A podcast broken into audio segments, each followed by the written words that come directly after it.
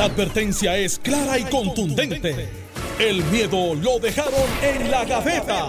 Le, estás dando play al podcast de Sin, miedo, de Noti1630. Buenos días, Puerto Rico. Esto es Sin Miedo en Noti1630. Soy Alex Delgado. Ya está con nosotros Carmelo Ríos y Alejandro García Padilla. Pero vamos a estar hablando en breve sobre el arresto del conocido productor Sixto George y tiene que ver con Raúl y Maldonado, el hijo de Raúl Maldonado, quien fue secretario de Hacienda, fue secretario de la Gobernación bajo la administración de Ricardo Rosselló. También vamos a estar hablando de los malbetes. Usted ha ido a sacar malvete y le han dicho, venga luego, ¿por qué no hay?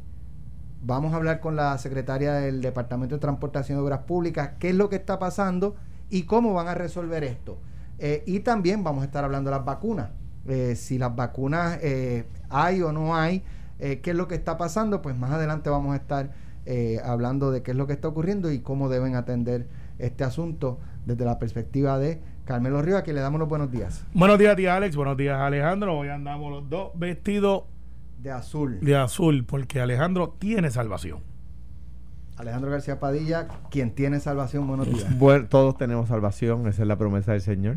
Eh, eh, buenos, buenos días, buenos días a ambos. Unos van a tener que esforzarse más. Buenos días, buenos días al país. Hay unos que ya se matricularon en el purgatorio, como un vecino que yo tengo aquí en esta silla. Es verdad, la cuenta es más eh, buenos días al país que nos escucha a ustedes, a todo el mundo aquí en Noti1. Bueno, hace 15 minutos rompió aquí en Noti1 630 esta noticia. Eh, que indica que agentes del negociado federal de investigaciones arrestaron al productor Sixto George por presuntamente intentar sobornar en, un, en sobre 100 mil dólares a Raúl, Raúl y Maldonado, hijo del exsecretario del Departamento de Hacienda, Raúl Maldonado. El 29 de julio del 2019 publicó el vocero eh, que agentes del FBI confiscaron el teléfono celular del productor. Ellos, luego de que presuntamente intentó sobornar a Maldonado para que no divulgara un supuesto segundo chat eh, ustedes saben que eh, se está hablando del chat este en el que estaba Ricardo Rosselló, este, Raúl Maldonado eh, y otros componentes del gobierno de Puerto Rico. Y pues se hablaba de que supuestamente Sixto le había ofrecido a Raúl y Maldonado, mira, oye, no publiques eso y te vamos a dar 100 mil pesos, pero por favor, ese, lo, que falta del chat, no lo publiques y te vamos a pagar por, por, no, por no revelarlo o no darlo a las autoridades, ¿no?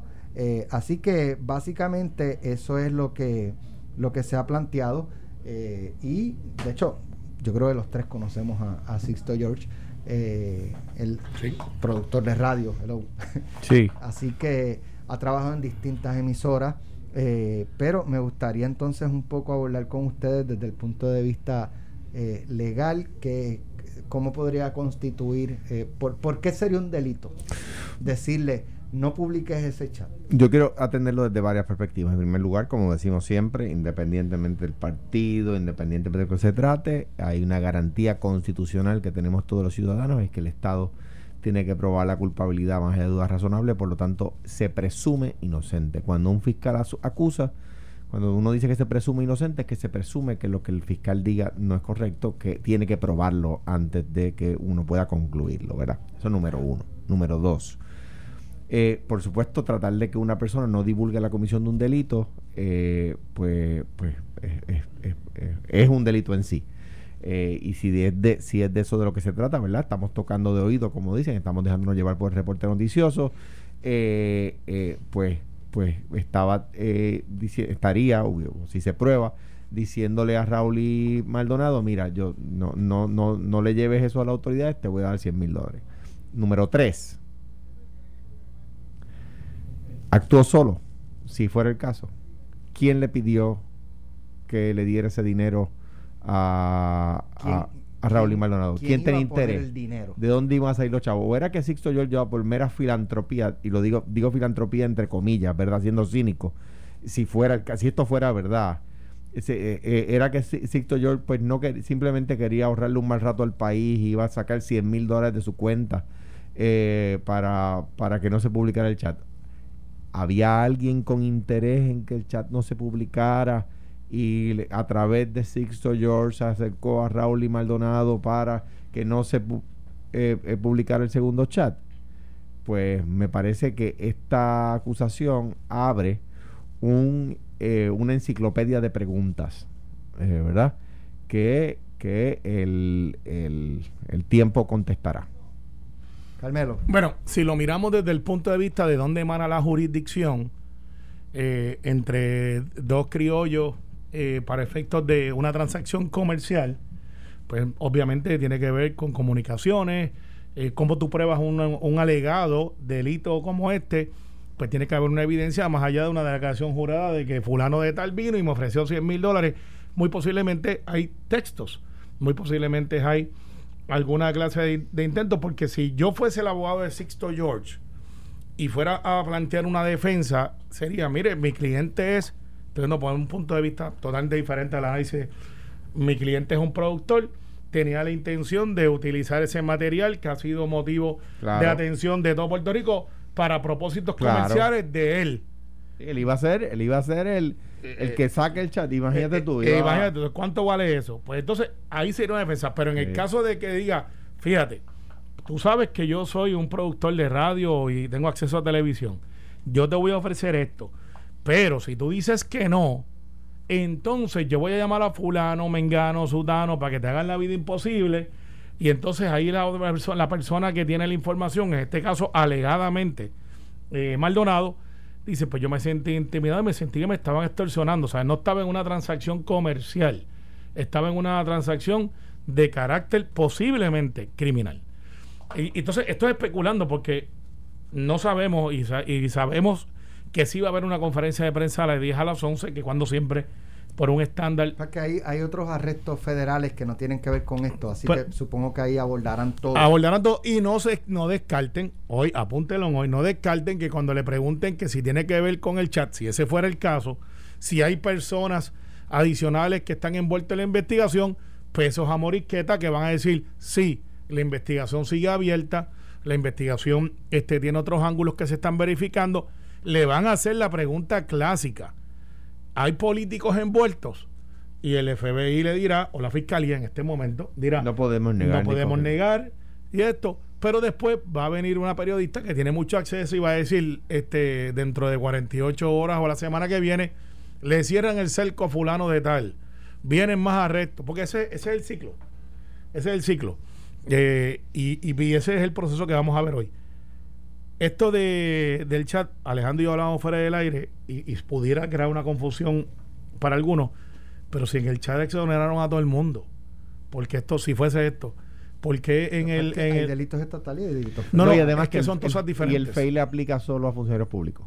Exacto, exacto. Pero este, en el caso de, de ah, pero entonces esos están ahí. Pero, Es que es diferente. porque- Pero- pero, pero tengo una Justicia, pregunta. justicia, o sea, justicia tiene que refer- referir al FEI a los funcionarios públicos, pero puede acusar directamente a los, a los Claro. no públicos, ¿no? sí, claro.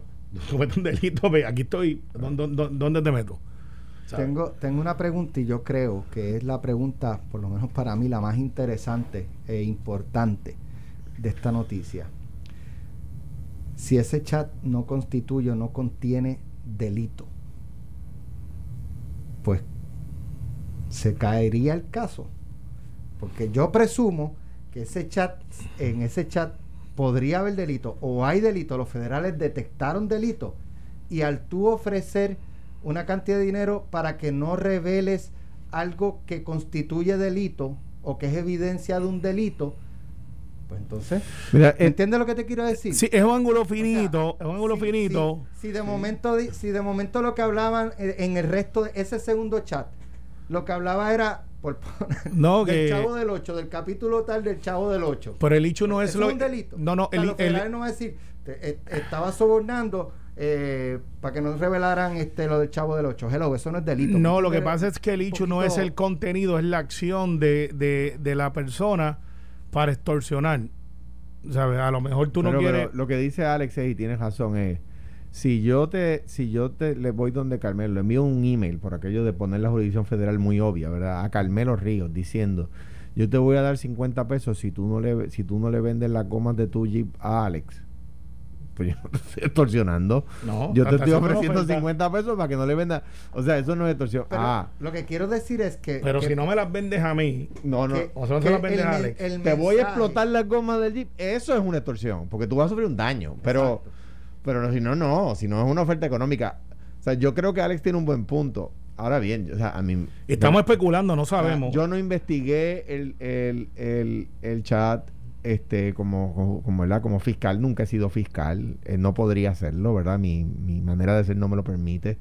Pero los fiscales investigaron el chat y los fiscales refirieron al FEI, entendiendo que había posible comisión de delito para que el FEI evaluara, ¿verdad? Hablaba yo con una buena amiga fiscal el otro, día y me, convencía de la necesidad del FEI por la politización de nuestro país. Pero, a mi juicio, o sea, el FEI, por la decisión que tomó, ¿verdad? Bueno o mala, legaliza que se discuta con cabilderos eh, eh, del gobierno. Que, o sea, que un cabildero tenga Tenga acceso a la Acceso a la información. acceso a la información que no tiene otro, que no tiene el país entero. Y el, el FEI lo legalizó. O sea, el FEI ha, ha dicho, mire, no hay ningún problema con que una, con que personas que no son miembros del- de la de la, de, de la estructura gubernamental tengan acceso a información que no tiene acceso todo el mundo. ¿Ve? Eso es lo que dice la determinación del FEI, al decir que allí no pasó nada. Eso es un problema, ¿verdad?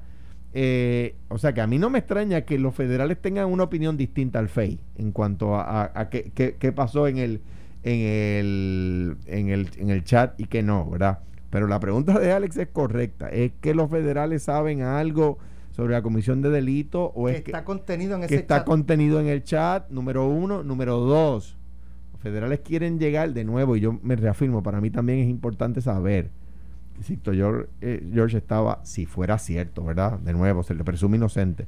Si fuera cierto eso, estaba actuando solo. Es que él, pues porque sí, pues porque quería, no quería que eso su- surgiera. No, una oportunidad de negocio. Yo tengo ese chat, yo lo puedo difundir. Sí, pero una, una, una, porque una cosa distinta es dámelo a mí, Carmelo, que es lo que tú estás diciendo y Sí, tienes sí. razón. Que es un buen punto. Es un, pu- un punto de defensa. Es un buen punto. Dámelo. Y es que yo lo quería para mí, para publicarlo Un yo. programa que yo tengo para mis Este, redes exacto. sociales. Y o una cosa distinta es no saques eso. Sí. Obviamente, si es para mis redes sociales o para mi, mi programa de radio, no vale 100 mil dólares. Lo que- ¿Cómo vas a recuperar esa? Si Esa fuera en inversión. ese caso esa Con cantidad de dinero. La cantidad de pauta, la cantidad de pauta no, ya- no hay break. no, No, no hay break. no, no creo que sea el caso. No hay break. Bueno, está bien, pero, pero eh, una cosa es una cosa y otra cosa es otra cosa. Así que hay, hay que ver. Pero para mí yo eh, me, me diera la impresión de que los federales con este arresto, de que ahí sí hay delito. Sí. Y estaban tratando de ocultarlo. Porque no van a tratar de ocultar algo que no contenga delito y van a acusarme a nivel federal por, por ocultar algo que no es delito. Hello. ¿Sabes? Pues no sé, no sé, eso lo veremos a las 10 11, pero yo te garantizo, peso a Moriqueta, que cuando le hagan la pregunta que tiene que hacerse, mire, este es el único arresto que ustedes van a hacer referente si fuera el asunto del chat. Eh, le van a decir, seguimos inventando, in- eh, investigando varios ángulos y les voy a decir la experiencia de algunos que han pasado por este proceso, que después hablan, que dicen, a mí, por ejemplo, el, caso de Jorge Adolfo de Castro Font, no fue la investigación sobre Jorge Adolfo de Castrofón la que lo llevó a la cárcel. Fue otro caso que de otra persona que habían acusado, que le preguntaron y él dijo, ay, va de güey, yo también estoy ayudando al otro acá. Entonces dijeron, "¿Ah, ¿cómo es? Y abrieron entonces la otra investigación y por ahí es que cae eh, eh, Jorge de Castrofón. Sea, no es porque el FBI fue allí y dijo, déjame investigar a este legislador, a ver si está haciendo... Fue otra cosa que salió en otra... Y aquí asisto George, le van a preguntar en su momento, ¿usted quiere cooperar? Y, y si usted coopera, pues la sentencia, y uno sabe, es fácil, por el abogado uno más o menos sabe quién, si va a cooperar o no. Eh, porque hay abogados que se especializan En- en, representar cooperadores. Eh, el- bueno, no le voy a decir chota. Son cooperadores. Y por lo general, esas personas eh, llegan a buen, tienen buenas relaciones con la fiscalía y llegan a buenas transacciones para su cliente que no conllevan una vida de cárcel, sino que son meses, esto. Y por lo general tú ves que se tardan 3, 4 años en la sentencia versus el que cogieron en la esquina, que llevó el caso y allá viene el juez y dice, boom, detention center metro y de ahí para porque el de aquí no es una cárcel federal es un detention center y de ahí lo envían entonces a otra cárcel Carmelo, antes de irnos a la pausa, ¿qué pasa con los malbetes? ¿Hay malvete o no hay malvete? Me cuentas cuando regresemos. Va a llamar la secretaria de Obras Públicas. Así es. A ver cuál es el problema y cómo lo Tenemos vamos la a Secretaría de Obras Públicas aquí. Sí. Muy bien. Estás escuchando el podcast de Sin, miedo, de Noti1630. Bueno, eh, ya estamos aquí de regreso en Sin Miedo. Alejandro García Padilla, Carmelo Río y Jerry vino de azul también. Sí. Se parecen. Es más, voy a subir ya mismo la, la Tú no- foto a las redes sociales. Tú no recibiste el memo. No. El- Yo no. Diferencia entre CrossFit y los que caminamos en pista. Bueno, hay que ver si nuestra invitada se puso el uniforme hoy. Posi- po- posiblemente. La ingeniera y secretaria del Departamento de Transportación y Obras Públicas, Eileen Vélez, a quien le damos los buenos días. Secretaria, bienvenida. Déjame ver si podemos. Ahora, ¿me escucha, secretaria?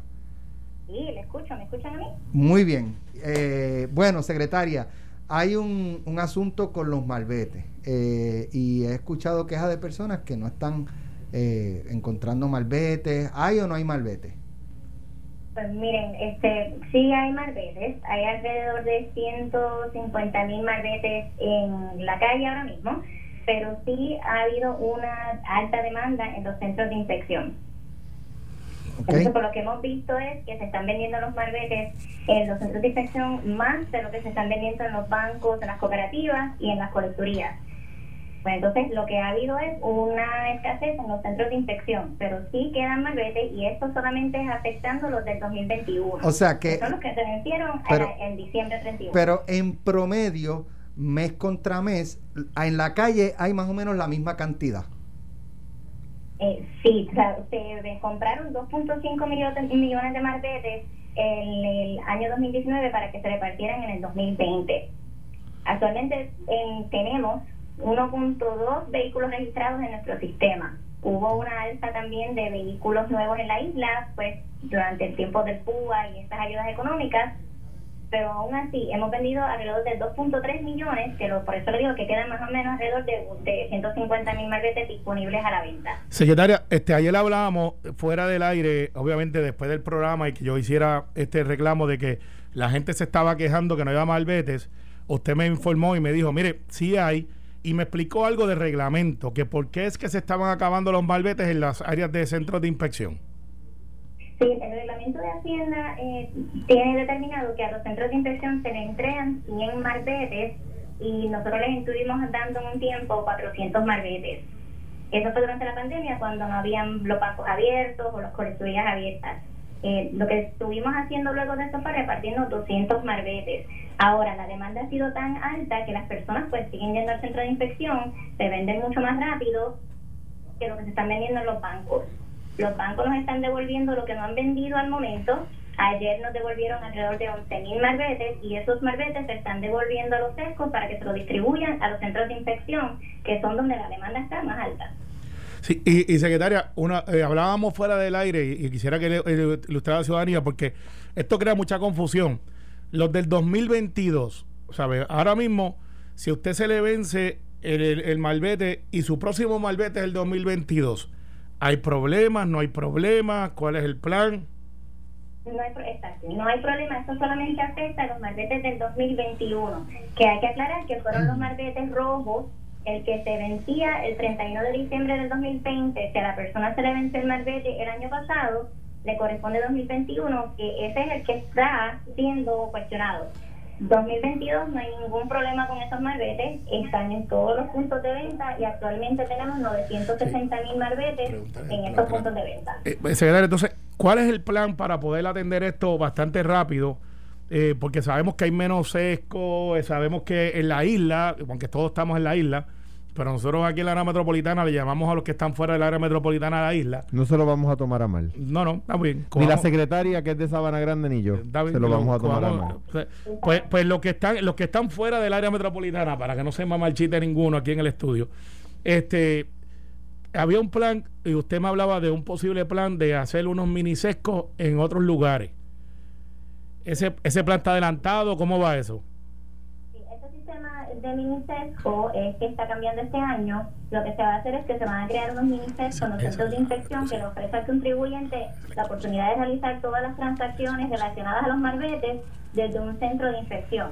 ¿Cómo, cómo cuáles, por ejemplo? Por ejemplo, ¿cómo cuáles? Ajá. ¿Cómo cuáles? Bueno, inspección de vehículos, paga de multas, compra de malvete. De esta forma se le facilita, al contribuyente que vaya al MiniFesco, haga su gestión y no tiene que ir a uno de los 14 textos que hay. en O sea, que yo, por ejemplo, me vino este la licencia con, con unas multas que tengo que pagar, pues en- ahora mismo yo tengo que ir a la colecturía, tengo que pagarlas, después tengo que ir a obras públicas para que me las borren, para después ir a entonces, eh, bueno, o ahí mismo comprar el malvete.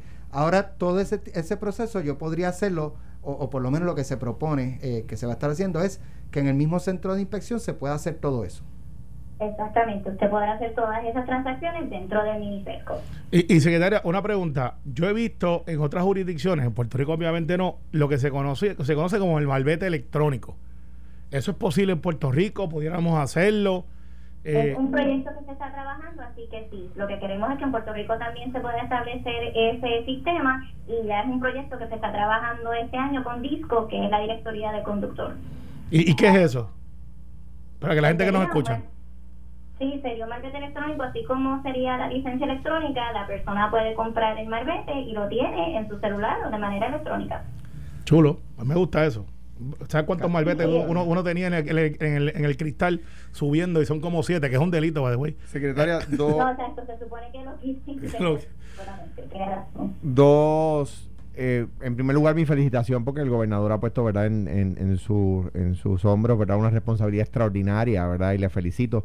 Eh, en, segundo lugar, un abrazo a su familia, eh, eh, eh, a quienes, eh, eh, de quienes tengo la mejor referencia y, y, eh, ¿verdad?, un, un- abrazo a ellos allá en, en Sabana Grande. En, en tercer lugar, lo, lo que entiendo de lo que de lo que ha- le ha dicho usted a Carmelo es que el problema no es que haya pocos malbetes, es que la gente ha ido a comprarlos en, en, en mayor cantidad a los centros de, de, lo, de inspección, donde, Inspección. donde se han acabado. Por lo tanto, si las personas, si en un centro de inspección no hay, en el banco probablemente va a haber, o en la, o en la- Exacto, o en la colecturía. o en la colecturía, o sea que, que, el que no lo haya encontrado esta mañana en el, en el centro de inspección puede ir al banco a la colecturía y allí lo puede, lo, con mucha más probabilidad lo va, lo va a obtener, ¿verdad?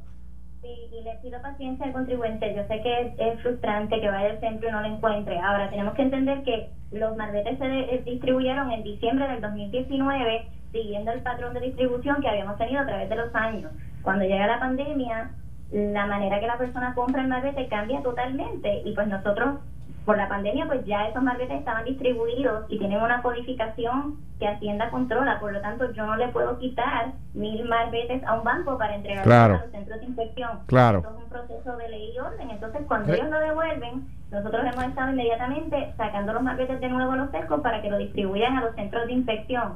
Pero muchas veces eso no pasa hasta, ellos no tienen que entregarme los malbetes que no han vendido hasta el 31 de enero. Eh. Nosotros extendimos la vigencia de la venta de los malbetes en centro de inspección hasta el 31 de enero para ayudarlos. Mientras recibimos de los bancos que no han vendido, se los estamos distribuyendo inmediatamente a los sescos para que ellos se los entreguen a los centros de inspección. Que pues por eso también ese proceso no es tan fácil de Claro. yo quitarle miles de malbetes a las colecturías o a los bancos y entregárselos a los centros. Entendido. De esa. Entendido y el llamado a la gente es que no lo deje para el 31 de enero, que mm, el vaya... Exactamente, porque ya, ya tienen hasta el sábado, eh, se distribuyeron, como les mencioné, 11.000 malbetes ayer a los sescos. Así que los centros de inspección deben ir al sesco a recoger los malbetes que le corresponden, porque hasta el sábado van a poder vender el malvete del 2021. En- Luego de eso, el malvete del 2021, si todavía quedan conductores que no lo han renovado, van a estar disponibles en las colecturías. En resumidas cuentas, si va a un sesco y no hay malvete, no se asuste, no se preocupe, vaya a un banco o vaya a un sesco y seguramente lo va a encontrar. A lo que llega el Pues digital, los sí. sescos no venden, sí, los sescos Ah, no ok. venden tienen Es la colecturía. Y cole- Exacto. es la Después colecturía del gobierno. del 1 de febrero en adelante, las colecturías aún van a tener los malbetes del 2021. Lo importante solamente esto aplica 2021. Si usted necesita 2022, va al centro de inspección, va al banco, va a la cooperativa y ellos van a tener malbetes de 2022. Muy bien. Esto es solamente 2021 los que se están afectando. Secretaria, finalmente, hace unos meses atrás vimos la controversia de eh, los concesionarios de autos de que no había tablillas. Ese problema, obviamente usted llegó ahora, eh, pero ¿ha escuchado ese problema? ¿Se resolvió? Que usted sepa, ¿le han traído alguna inquietud? Estuvimos reunidos precisamente con la secretaria designada del Departamento de Corrección, Ana Escobar, porque pues hubo un brote en una de las de la cárcel de Bayamón y de ahí sale la producción de las tablillas. Ahora, la producción continuó, se hicieron un plan de emergencia para continuar la producción de las tablillas y se han estado entregando y se entregan alrededor de 6.000 por semana y al momento tenemos disponibilidad de tablillas y no hay un problema. Mientras ya se haya resuelto la situación del COVID que tenían en la cárcel, pues ya ese problema pues no, no va a estar porque pues se han continuado la producción de las tablillas. Así que al momento las tablillas privadas todavía están en el almacén y hay suficientes. Gracias, secretaria, por estar con nosotros. Que tenga excelente Muchas gracias. Gracias por la invitación. Gracias, secretaria. Secretaria del Departamento de Transportación y Obras Públicas. Hay malvete y hay tablillas. Y tenemos una exclusiva, que es que van a hacer unos secos, usted va a Los poder mini- pagar los unos mini mi- secos, los mini los- secos. Me imagino que no va a ser en todos los centros de inspección. Bueno, Este, debe, debe, debe, debe de tener la disponibilidad todos, porque si no, algunos van a decir, ah, pero entonces, ¿por qué me dejaste a mí fuera? Porque estoy en Jayuya. O sea, debe ser todo los que apliquen, obviamente. Claro. Como requerido, pero o sea, hagamos- y, y eso del malvete digital está interesante, porque si va a estar en tu celular, o va a estar este, pues si es digital tiene que estar en algún aditivo, no va a ser una pantalla en tu celu- en tu, televi- en tu carro. Eh, No sé. eh, No, sé, yo lo he visto en convencido, lados. No estoy muy convencido. Los he visto en otro lado y por eso es que y entonces evita que tú tienes que hacer la fila, sino que lo compras y te llega a tu celular, como está pasando con muchas de las cosas. Alex, no sé si te llegó a ti, acaba de llegar el indictment.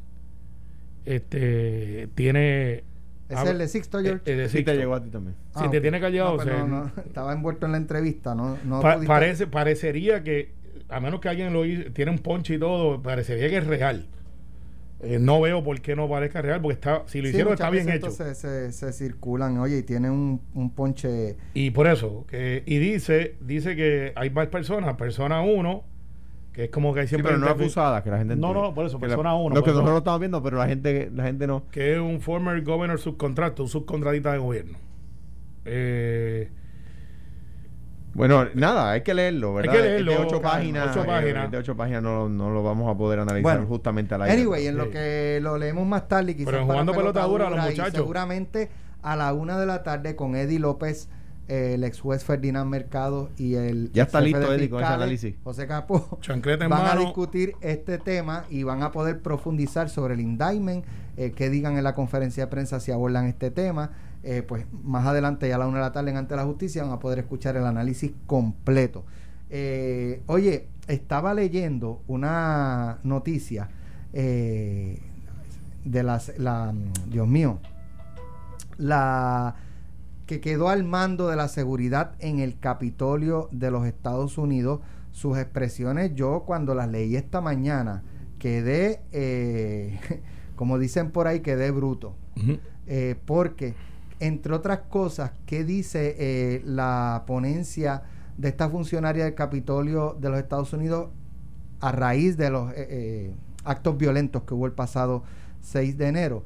Dice, la jefa interina de la Policía del Capitolio se disculpó el martes por no haber estado preparados para lo que se convertiría en una insurrección violenta, a pesar de las advertencias de que supremacistas blancos y otros grupos ultraderechistas atacarían el Congreso. Yogananda Pittman, eh, se llama, en un testimonio preparado ante el Congreso, dijo que la policía del Capitolio no cumplió sus propios estándares elevados ni los de ustedes. Mencionó varios errores. Uno, no tener suficientes agentes ni provisiones disponibles.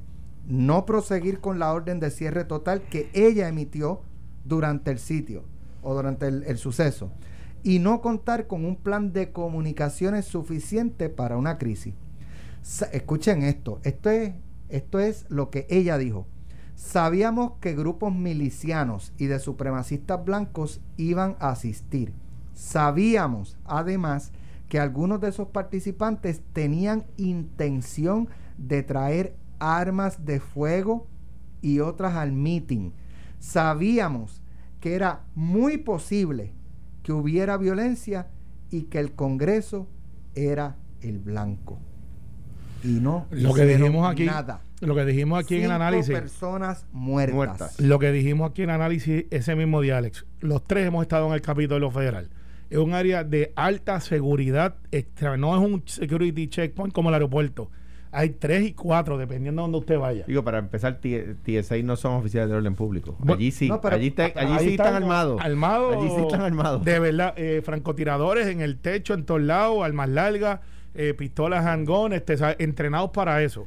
Pero entonces esto alimenta la teoría de que de adentro, de la pasar, alta jerarquía los dejaron de pasar. del Capitolio, sabían lo que iba a pasar y alzaron las manos Sí, para que pasara. Sí, sí. Por lo tanto, esto podría constituir una conspiración o ser parte de una conspiración.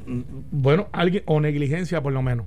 Sabemos que van a venir, sabemos que van a aparatar, no hagan nada. Y, y es más que Traten eso, de, Alex, si No- tú no- tratas no de... no aumenten la seguridad, no hagan... Mira a ver si esta gente pensaron en todos los ámbitos de seguridad, que cuando tú tienes para entrar y salir del carro, tienen unos barrotes que salen del piso Correcto. y, y unas planchas de metal que salen del piso, o sea que hasta para eso ellos planificaron. Y obviamente, obviamente, ellos allí si cierran el Capitolio no entra nadie ni sale nadie. para ti, Carmelo. ¿Fue No, yo, yo, yo, más allá ah, de- yo, yo no me chupo el dedo allí. El que estaba a cargo de eso dejó que eso pasara. Dejó que eso pasara. Si yo estoy en alerta, el número, el color que sea, roja, o esas cosas, tú créeme que yo le digo a todos los que están de vacaciones, los necesito en el capítulo, necesito refuerzo, necesito esto. Y hago lo que hicieron para la, la toma de posesión de Biden. Quizás no en ese ámbito, pero yo mando a buscar refuerzo porque si yo sé que me vienen a atacar y estoy en el Capitolio, mire mi hermano, allí no pasa nadie a menos que no venga a juramentar o a votar para que se pueda constituir el gobierno de Estados Unidos. No pasa nadie. Y pueden haber 100 mil, no pasa nadie. Así que ahí ¿Tú definitivamente... crees que aquí esto vaya más allá de... eh, pues se, se acepta la disculpa y nada. no, no, no, no. Así no funciona el gobierno federal. Aquí Yo- hay- yo digo, eh, si buscamos en la historia los principales eh, desastres que ha sufrido los Estados Unidos eh, eh, cuando se trata de, de- de temas, eh, ¿verdad?, de ataques, etcétera, así han sido porque la información que se tenía no fue atendida adecuadamente. El ataque de Pearl Harbor, donde murieron cerca de 3.000 soldados de los Estados Unidos, eh, el sistema de información de los Estados Unidos conocía del ataque y no hizo caso a las recomendaciones de los que trabajaban en obtener esa información, ¿verdad? Eh, intercep- con, la- con los recursos de la época, estamos hablando de 1941, ¿verdad? Eh, el ataque a las Torres Gemelas, por decir solo dos ejemplos, hay más en el medio, ¿verdad? El, ataque el ataque a las Torres Gemelas, se, tenía información que, que indicaba que era inminente eh, y, y- y- y la- las personas encargadas de reaccionar no reaccionaron a la información vertida, ¿verdad? Eh, eh, eh, y ha pasado en otras circunstancias, eh, en otros, ¿verdad? Si uno, si uno buscara en, en los anales históricos de otros países, eh, los, los alemanes tenían información de que de, de por dónde sería verdaderamente el- el- la invasión de Normandía y, y se enfocaron en otra área. Has dicho eso. En este caso murieron cinco personas porque las personas llamadas a reaccionar a la información que se tenía no reaccionaron en el en el epicentro de la democracia americana, el Capitolio de los Estados Unidos. Quiero que sepas que hay un puertorriqueño en la, en la investigación, es Arnaldo Claudio, hay una comisión que están investigando los hechos, no tan solamente para procesar a los que ya están procesando, sino para la cuestión de seguridad de, Dijo, a los de que ya están procesando incluyeron al presidente. Eh, sí, no, pero hay una comisión de coroneles, general, un general dos estrellas está a cargo de la comisión, y hay un puertorriqueño que es Arnaldo Claudio, comisionado por el gobierno federal para ver dónde se falló. Gracias Carmelo, gracias Alejandro. Lo próximo, pelota dura con Ferdinand Pérez, Carlos Mercader a las 12 del mediodía, Luis Enrique Falú y a la una de la tarde ante la justicia con el licenciado Eddie López, el licenciado y ex juez Ferdinand Mercado y el licenciado y ex jefe de fiscales José Capó, que van a estar eh, desmenuzando ese indictment de, eh, en- o en contra más bien del productor. Bien interesante, pues, bien abuelo, interesante. abuelo de pájaro, esto, esto se hincha. Atiendan el juego que aquí doy uno o dos que van a coger un volado. Esto fue, el podcast de Sin, miedo, de Noti1630. Dale play a tu podcast favorito a través de Apple Podcasts, Spotify, Google Podcasts, Stitcher y notiuno.com.